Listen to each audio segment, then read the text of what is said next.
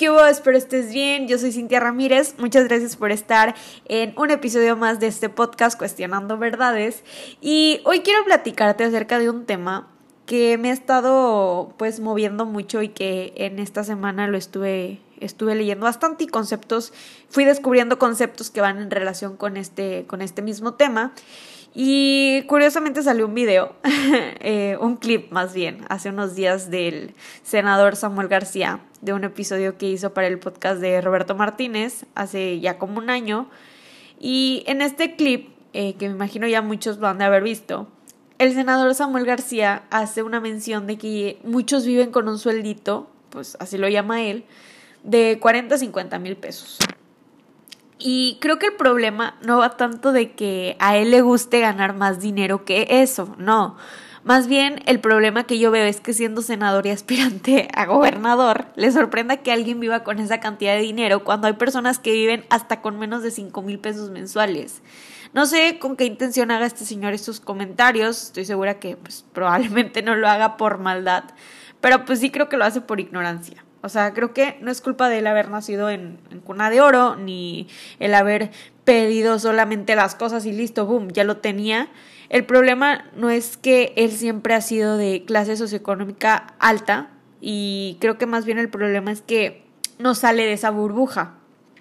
Y para ser funcionario público sí debería salir de ella. Digo, como todos en el mundo debemos ver más allá de nuestras narices, pero como senador y aspirante a gobernador, creo que tiene la obligación de hacerlo. Pero bueno, no quiero que este episodio sea puro de Samuel García, pero quería dar este ejemplo para desarrollar la siguiente idea que te compartiré. Y es si el dinero realmente hace la felicidad. Eh, lo dije medio raro. el dinero realmente hace la felicidad. Dije como felicidad, una cosa así. Pero X. Eh, vamos a ver esto en un sentido más amplio. Creo que el dinero como tal no te da la felicidad, pero sí te da la estabilidad. Y creo que el dinero es un elemento bien importante en nuestras vidas porque pues nos sirve para, para poder vivir en este mundo. Y literal sí lo necesitamos para vivir, pues los alimentos no son gratis ni el agua potable. Eh, y creo que siempre, siempre, siempre se ha necesitado de dinero para tomar otra cosa, ¿no? Como cambiar algo por algo. Sin embargo, creo que en la actualidad hemos materializado mucho nuestra felicidad. Compramos nuestra aparente felicidad. Confundimos nuestra autoestima con los ceros que tenemos en nuestra cuenta del banco. Y no me refiero a ganar mucho dinero para comer y vivir bien, me refiero a esa necesidad de, de ganar mucho dinero para impresionar a los demás. Compro, luego existo nos dejamos llevar por las ofertas, por las rebajas, por los descuentos. Entonces tenemos miles de cosas que no podemos pagar porque las compramos para el final de la quincena. Estamos con un peso y esperando con ansias la próxima quincena porque si no, ya no como. Para la mayoría, estas aspiraciones son solo eso, los gastos corrientes no permiten seguir el paso de los grandes derrochadores de bienestar material. Si acaso los más tristes se limitarán a simular ser acaudalados mientras persiguen mes con mes apenas lo necesario. Un ejemplo podría ser estos chicos que salen mayormente en TikTok, donde presumen todos los bienes que han adquirido. El famoso I want it, I got it, ¿no? o lo quiero, lo tengo o el rich boy o rich girl check, ¿no? presumiendo todo lo que adquieren sin de verdad necesitarlo. Y a ver, no quiero decir que no te puedes dar lujos, o sea, te puedes dar los lujos que quieras y que el capitalismo es malo y todo, todo eso. O sea, no, yo estoy a favor del capitalismo hasta cierto punto, como en todo, creo que debe haber un balance para todo en esta vida. Pero de lo que hablo es qué tan conscientes somos de lo que compramos y para quién lo hacemos joyas, viajes chafas, ropa cara, celulares nuevos cada año, mercancía china o japonesa barata y de baja calidad, paseos en yate, comida chatarra en exceso. Sin importar cuáles son tus intereses o aficiones, eh, el mercado está dispuesto a satisfacer todas esas necesidades que tú aparentemente tienes. ¿Cómo te quieres mostrar ante los demás? ¿Qué quieres proyectar? Ser para parecer, parecer para ser. Al final, la mayoría de, de, nuestras aspiraciones son gastos corrientes e innecesarios, o al menos así lo veo yo. Los mismos estudios psicológicos han hablado de que las personas que tienen una visión materialista de la existencia no solo son más solitarias, indiferentes, egoístas, sino menos empáticas y agradecidas. Eh, los investigadores tomaron, pues, como, tomaron como muestra a un grupo variado de personas de 18 años aproximadamente a los que le preguntaron sobre sus valores, su visión del mundo y aquello que era importante para ellos. Y luego ya, después de 12 años, retomaron esas entrevistas, las que ya habían hecho. Y su sentido de autonomía, de pertenencia, su bienestar y el propósito que dan a su vida fue demolido con cada tarjetazo. Incluso eh, psicológicamente hablando eran más propensos a sufrir desórdenes. Al, al contrario, mientras más se alejaban de una visión utilitaria y materialista del mundo, todo lo mencionado aumentaba y eran más felices. Y basándome un poco en la senda de Karl Marx, Ah, hablamos de materialismo, no debemos entenderlo como la referencia exclusiva de una estructura económica sobre la que se eleva una superestructura de pensamiento, sino más bien como un complejo social en el que se amalgaman los múltiples constituyentes de la vida del individuo social. Y creo que somos muy poco conscientes de lo que, de, bueno, pues sí, de las compras que hacemos. Eh, si tenemos para pagarlo, lo compramos y listo. Entonces, ¿qué tanto dinero es suficiente cuando, cuando entre más dinero tienes, más gastas? Haces que tu felicidad dependa de cuánto efectivo tengas y si no tienes dinero no eres nada, o al menos eso pues es lo que te hace sentir.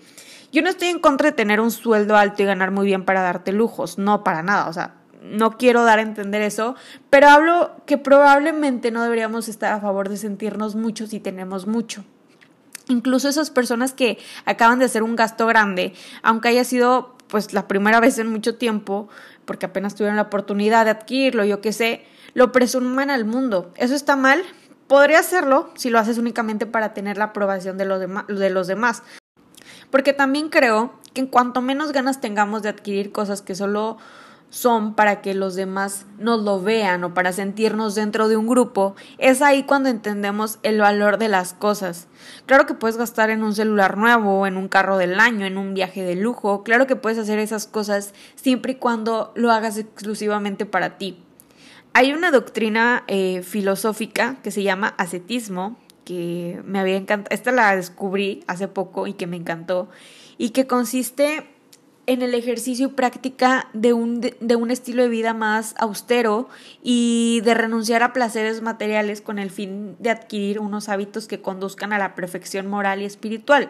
Es como una práctica más de yoga o más budista, por lo que entiendo.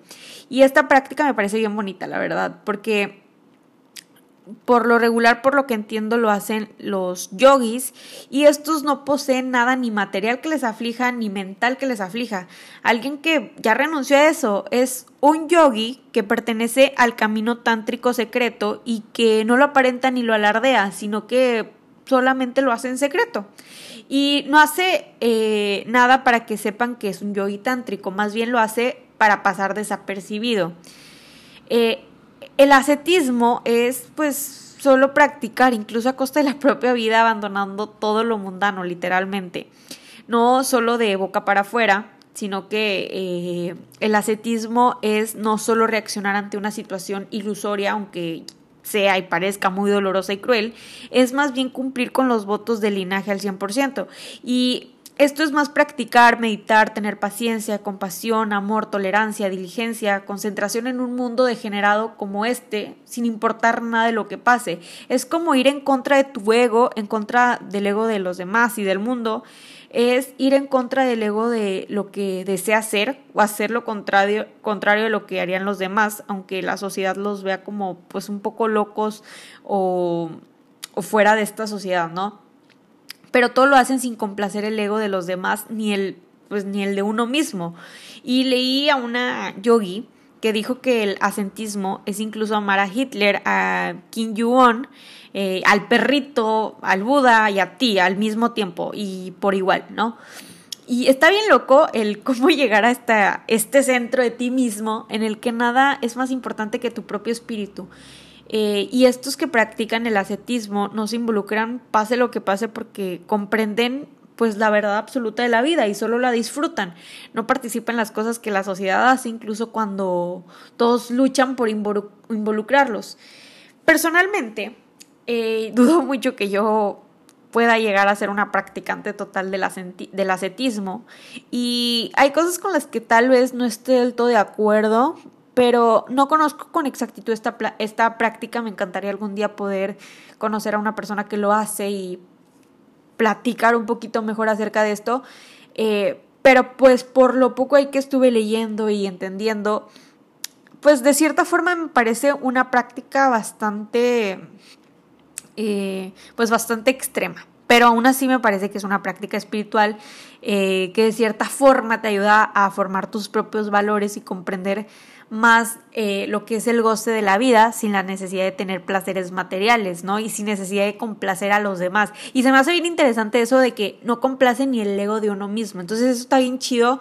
¿Cómo llegas hasta esa disciplina tan grande, hasta ese, pues no sé si llamarlo amor propio, pero cómo, cómo, logran desconectarse, ¿no? De pues de, de, las cosas que como sociedad estamos acostumbrados.